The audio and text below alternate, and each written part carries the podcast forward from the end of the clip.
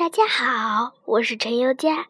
今天我要给大家带来的故事名字叫做《就这一次》。白兔大婶种的桃树结果了，那抿着红嘴的大桃子藏在绿色的树叶中，真惹人喜爱呀！小猴子见了这满树的桃子，馋得口水直流。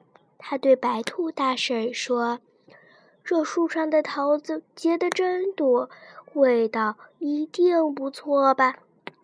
你上树摘几个尝尝吧。”有了白兔大婶这句话，小猴子来不及说声谢谢，就蹭蹭蹭地跳上了树，捡个大的啃起来。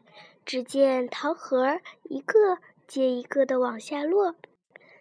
小猴子一直吃到肚子撑得像个小圆鼓，才不得不从树上溜下来。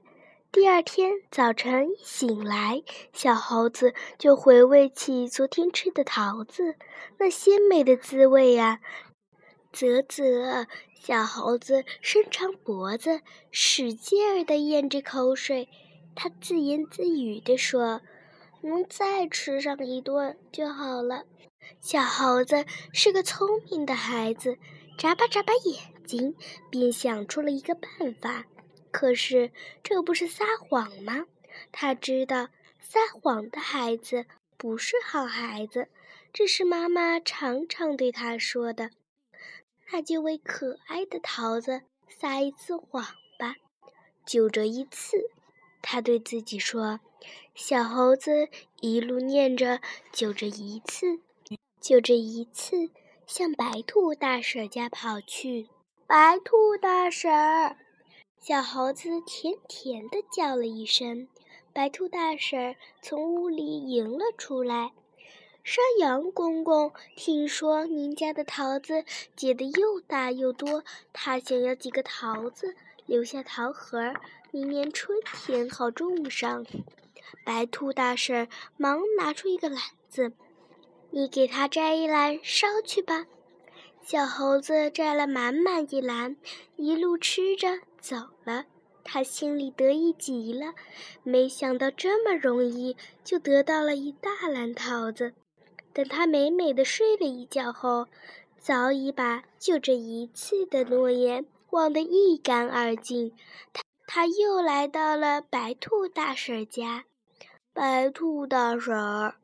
小猴子一脸悲伤，老马爷爷病了，他什么都不吃，只想吃几个桃子。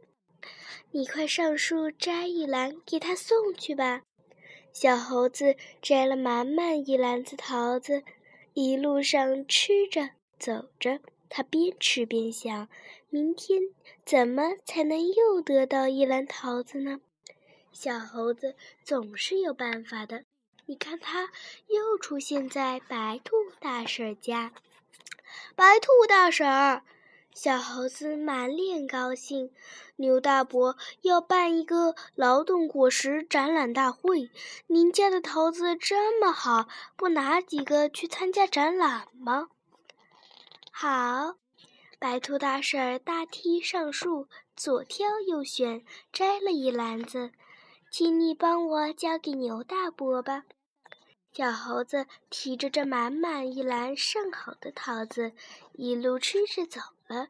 他心里一点儿也不感到羞愧，只觉得这桃子的味道实在是好。谎话终究会被揭穿。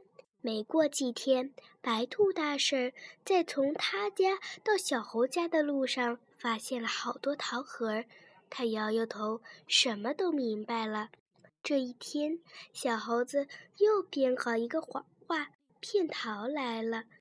小猴子，我知道你会来的。白兔大婶说：“我正准备给你送一袋东西去。”小猴子见他身边放着一个鼓鼓囊囊的大麻袋，不由心里一阵欢喜。他揭开一看，里面全是桃核。这是在你常来往的路上捡到的。这个这个小猴子眨巴着眼睛，半天说不出一句话来。他的脸通红通红，一直红到了耳根。我的故事讲完了。今天我要给大家带来的诗，名字叫做《梅花》。梅花，宋·王安石。墙角数枝梅，凌寒独自开。遥知不是雪，为有暗香来。